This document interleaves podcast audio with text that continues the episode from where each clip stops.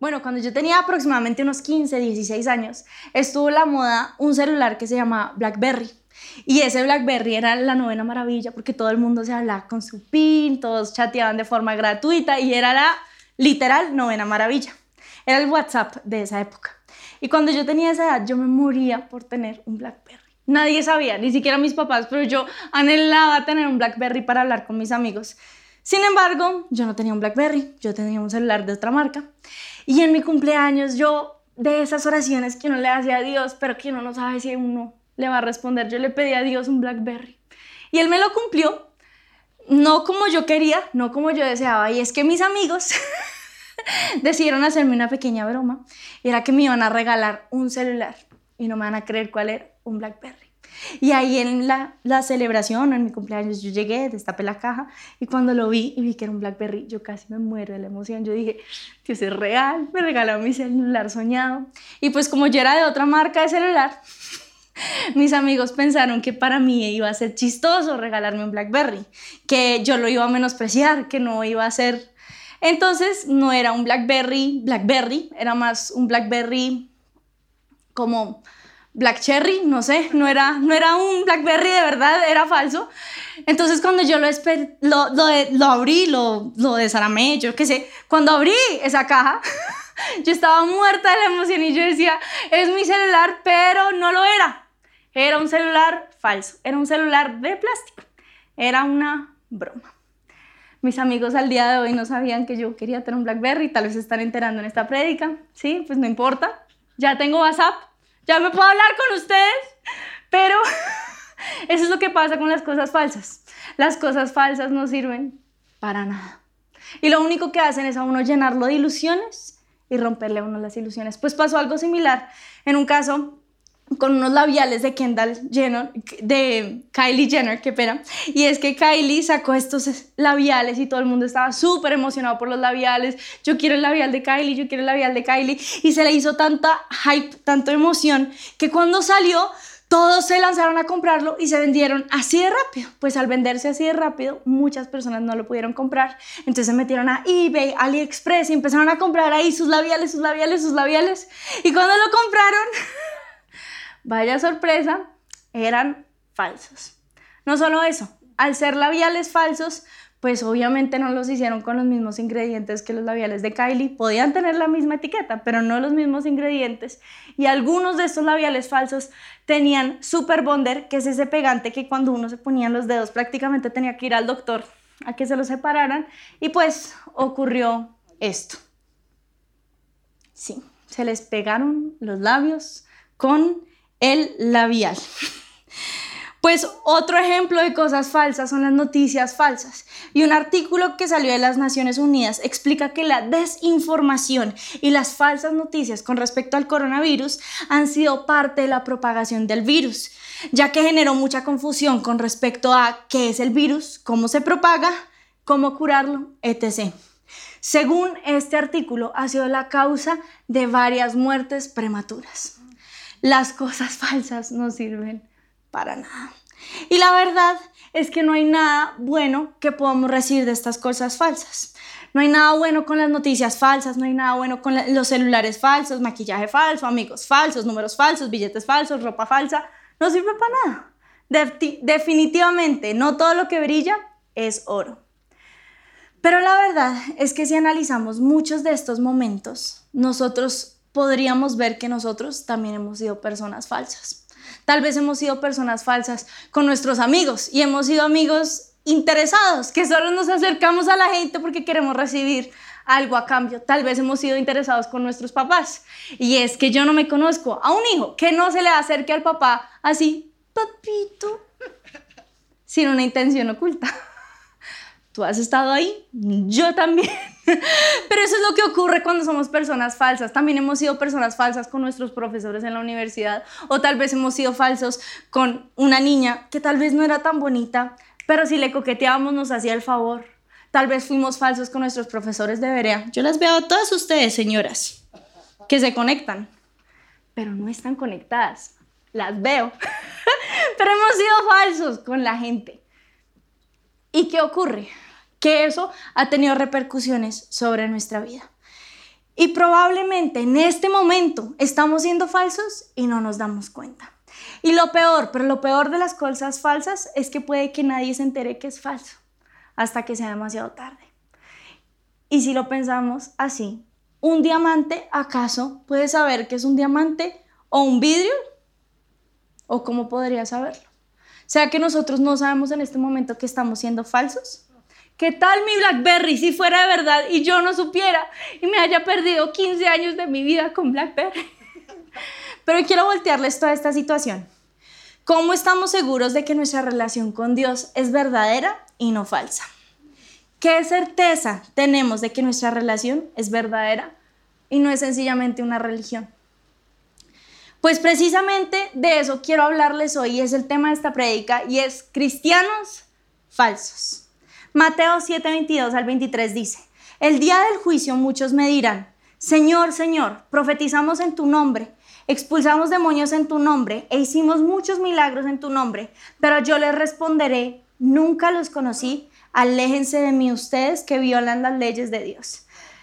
Pues les voy a contar uno de mis mayores temores en la vida, de los temores, de los temores mundiales. No soy aracnofóbica, no le tengo miedo a las alturas, pero a esto sí le tengo miedo. Y es que yo le tengo miedo a ser dejada atrás. Le tengo miedo al arrebatamiento, le tengo miedo al apocalipsis, le tengo miedo a estar así, casual, viendo el culto en mi casa, como ustedes. Y estar ahí escuchándolo cuando de la nada todos en mi casa, ¡puf!, se desaparece. Y de la nada, se desaparece el predicador. Y solo queda su ropa ahí. Puede ser que fui dejado atrás. Me quedé atrás no voy a conocer a Jesús. Estoy en el apocalipsis. Pero volviendo al tema de lo verdadero y lo falso, ¿cómo puede uno saber si uno es un cristiano falso o verdadero? O aún mejor, ¿cómo puede uno saber si uno es verdaderamente un seguidor de Jesús? ¿Acaso un diamante puede saber si es un diamante de verdad o si solamente es un vidrio? Seamos honestos, lo único que le hace falta al 2020 es el arrebatamiento. Cuando llegue el arrebatamiento en este 2020, literal podremos decir que el 2020 fue el fin del mundo. Pero ¿cómo sabemos que no es así? ¿Cómo sabemos que no es el fin del mundo? ¿Cómo sabemos que este no puede ser uno de nuestros últimos momentos? ¿Cómo sabemos que sí estamos siendo verdaderos en nuestra relación con Dios y no falsos? Nuestros papás se desaparecen, nuestros familiares se desaparecen, pero ¿qué tal nosotros nos quedemos? E imagínense este susto aún peor. Imagínense uno estar aquí tocando con todos en la banda y que todos de la banda se vayan y uno se quede. O aún peor, que se vayan todos los de producción y yo me quede aquí haciendo el oso, porque soy una cristiana falsa. ¿No les parece que ese momento sería demasiado tarde para caer en cuenta de que uno es un cristiano falso? En la Biblia sabemos la historia de la parábola del trigo y la maleza. ¿Y qué pasa en esta historia? Pues llega el sembrador, siembra el trigo y el enemigo de ese sembrador viene y tira maleza. Pues el sembrador después le dice a sus trabajadores que cuando el trigo crezca, dejarlo crecer con la maleza y después al final separarlos. Y dice, si lo hacen, también arrancarán el trigo. Dejen que ambos crezcan juntos hasta la cosecha. Entonces les diré a los cosechadores que separen la maleza, la aten en manojos y la quemen y que pongan el trigo en el granero. ¿No les parece demasiado tarde llegar al punto en el cual seamos maleza amarrada y terminamos quemados para caer en cuenta que somos cristianos falsos? Sería muy duro que ese fuera el momento. Sería muy duro el momento de estar aquí sentados y ser el único que se queda en la tierra. Imagínenselo. Imagínense que llegue el arrebatamiento y uno está en un avión y el piloto es cristiano. Sería demasiado tarde. Pero quisiera que pensaran en esto conmigo. Llevamos meses, quizás años con Dios, pero ¿será que nuestra relación si es genuina con Él? Llevamos yendo en una rutina, cada ocho días yendo a culto, o tal vez cada quince días. Llevamos una rutina de todos los viernes viéndonos con nuestro líder, todos los días yendo a clases de verea, de santificación. ¿Pero acaso solo es una rutina? ¿Acaso solo es una religión y no una relación? Rutina de levantar las manos, rutina de saltar, de anotar la prédica. Pero ¿será que este es el fin del mundo y nos quedamos. Y la verdad es que esta pandemia nos cogió con los pantalones abajo. Nos cogió con los pantalones abajo porque nos enfriamos y esta pandemia ha sido un ataque directo a nuestra fe. Y ya no creemos igual a como creíamos antes, ya no alabamos igual a como alabábamos antes porque esta pandemia nos cogió con los pantalones abajo. Y quiero preguntarles, ¿qué pasa si esta pandemia no solo nos coge con los pantalones abajo, sino el apocalipsis, el arrebatamiento?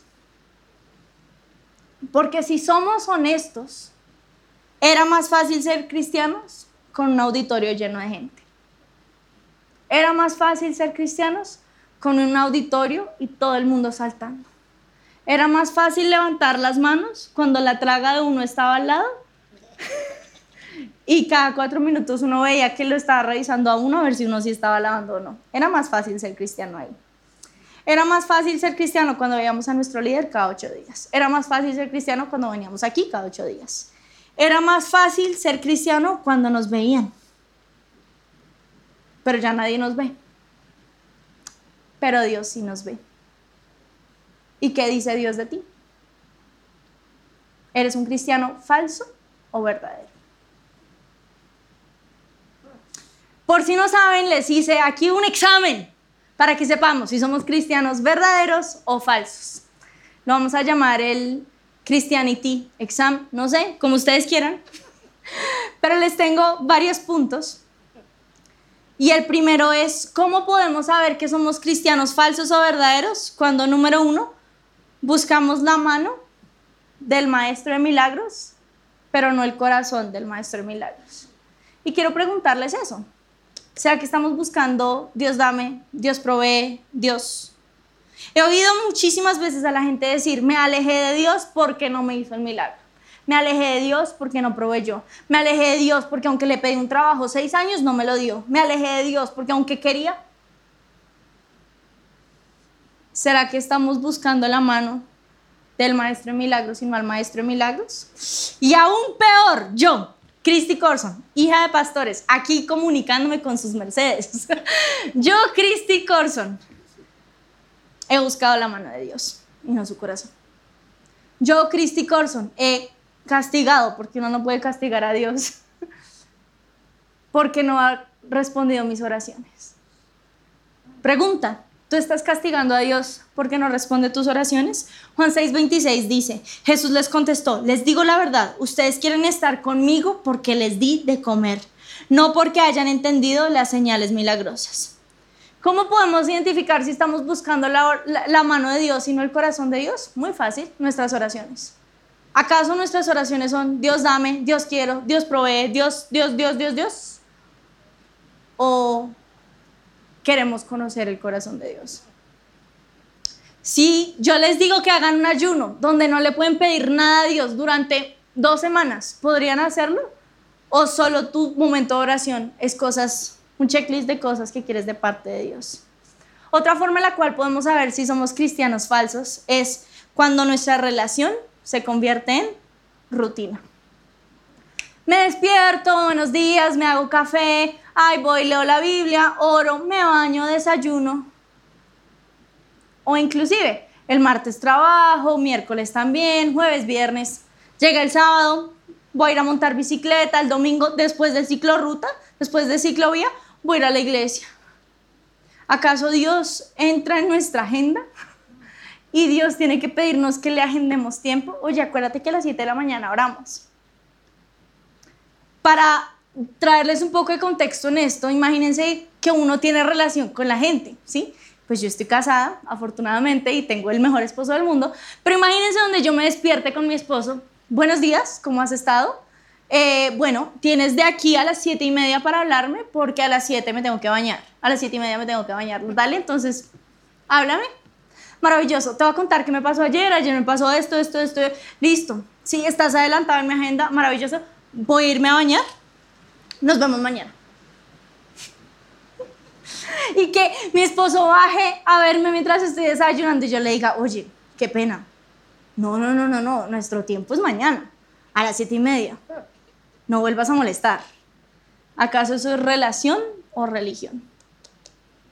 Quiero preguntarles, ¿Dios únicamente les habla a ustedes en el horario o Él tiene todo el calendario a su disposición. La cosa es que nosotros tenemos a un Dios omnipresente, no para embutirlo en una agenda de 30 minutos. Nosotros tenemos a un Dios omnipresente para que en este momento, si yo cierro, cierro los ojos, pueda encontrarme con ese Dios. Otra forma en la cual nosotros podemos ser cristianos falsos es cuando la iglesia se convierte en nuestro club social. Y qué vergüenza irse de la iglesia. Qué vergüenza parar de ir a la iglesia porque todos mis amigos van a la iglesia. Y es que en la iglesia está mi amigo, mi novio, mi socio. Y si yo no voy, qué boleta. O sea, se van a enterar que yo no creo en Dios. Pero en esta pandemia nadie necesita saber si yo me conecté a culto o no, ¿verdad? Si yo no asisto a culto hoy, nadie se va a dar cuenta. Si yo apago el culto antes de su presencia kids, nadie se da cuenta. Si yo no leo la Biblia en esta pandemia, nadie se da cuenta. Si yo estoy sentado haciendo el almuerzo mientras está predicando el, el predicador, nadie se da cuenta. Te veo a ti. si yo no tengo las manos levantadas, nadie se da cuenta. Y es que eso es lo que nos está pasando en esta pandemia. En esta pandemia todo el mundo dice, ya Dios no me habla, ya no escucho a Dios, ya no el poder de Dios, ya no lo ves o ya no lo buscas. Es la pregunta. Mateo 6, 5 dice, cuando ores, no lo hagas como los hipócritas, a quienes les encanta orar en público, en las esquinas de las calles y en las sinagogas, donde todos pueden verlos. Les digo la verdad, no, reciban otra recompensa, recibirán otra recompensa más que esta. Y la verdad es muy duro, porque si hacemos este quiz, tal vez tú y yo somos cristianos falsos. Cuando yo empecé a hacer esta predica, yo le dije a Dios como, yo no tengo así full autoridad en este tema, ¿lo bien? y Dios me dijo, sí, porque lo quiero que lo pongas en práctica. Y yo, listo, vamos a crecer en este, este y este punto. Pero quisiera preguntarles, ¿Cómo está tu relación con Dios?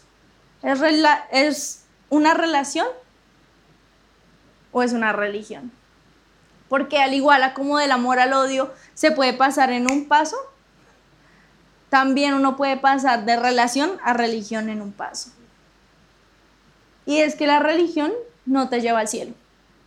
La religión hace que tu ropita se quede puesta encima tuyo en el arrebatamiento. La religión no te sirve para nada, solo la relación. Y yo quisiera preguntarte, ¿cuál es tu término? ¿Cuál es tu estado sentimental? ¿Cuál es tu momento con Dios? ¿Es real o es falso? Y hago toda esta pregunta y yo creo que esta es una pregunta que uno se tiene que hacer casi que cada mes, cada semana, cada dos días, Porque es que uno puede entrar en esta rutina fácilmente. Uno puede olvidarse de que tiene al Dios de dioses como Dios. Así de fácil.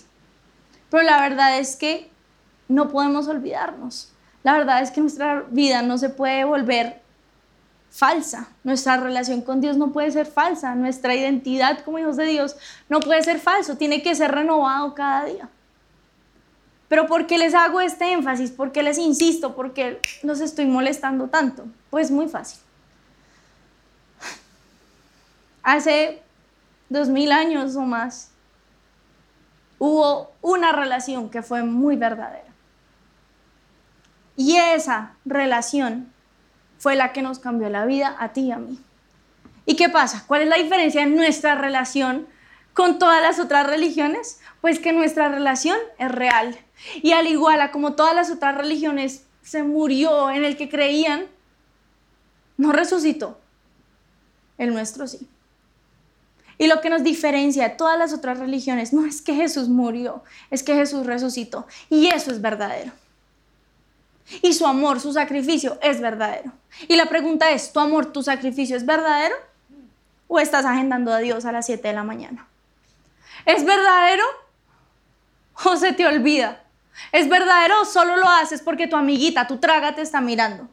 ¿Es verdadero o tú genuinamente levantas las manos a Dios ahí en tu casa con nadie mirándote, tal vez el gato, y las levantas porque sabes que Dios sí te ve? Quiero invitarles a que cierren sus ojos. Y Señor, nosotros no queremos seguir viviendo esta vida tan falsa. Perdónanos, Dios, porque nos hemos olvidado de ti. Perdónanos porque se nos ha olvidado que vivimos, creemos, sentimos, todo lo hacemos por un Dios real. Y Señor, hoy te pedimos que podamos verte manifestar en nuestra vida como un Dios real. Y no solo eso, queremos tener una relación real contigo. Y Dios, hoy nos comprometemos a estos cambios. Yo me comprometo, número uno, a no agendarte en mi vida, sino a tenerte cada segundo, cada pregunta que yo haga sea hecha a ti. Yo hoy, Dios, me comprometo a que no seas un Dios más en mi vida, a que no seas una, una voz más, sino que tú seas el que toma las decisiones en mi vida. Yo hoy me comprometo a no levantar las manos porque me ven. Yo hoy me comprometo a no tomar apuntes porque me ven. Yo hoy me comprometo a no saltar porque me ven. Yo hoy me comprometo a no cantar porque me ven. Yo hoy me comprometo a no orar porque me ven. Sino yo hoy me comprometo a levantar las manos al cielo y adorarte a ti porque tú me ves. Hoy yo me comprometo a seguirte a ti, a creer en ti, a amar y buscar más de ti porque tú me ves y porque hace dos mil años tu sacrificio fue real. Y Señor, hoy te damos gracias porque ese sacrificio fue real. Gracias porque si tú lo tuvieses que volver a hacer, lo volverías a hacer. Y Señor, hoy queremos ser sacudidos por tu amor. Hoy queremos ser sacudidos por tu presencia. Hoy queremos que si el mundo termina hoy, nuestra relación contigo sea real, sea verdadera. Hoy, Señor, queremos pasar de religiosidad, de religión a relación. Y la Biblia cuenta la historia, quiero que ustedes sigan con sus ojos cerrados, pero la Biblia cuenta la historia de Esteban. Y Esteban tenía una relación tan real con Dios que cuando lo estaban matando, él miró hacia el cielo y pudo ver a Dios. Y hoy ahí donde estés, quiero que mires al cielo y veas a Dios. Y yo creo que Esteban cantó esta canción antes de morir, pero quiero que hoy tú eleves esta canción al cielo. Te anhelo, Jesús, tú mi deseo por la eternidad.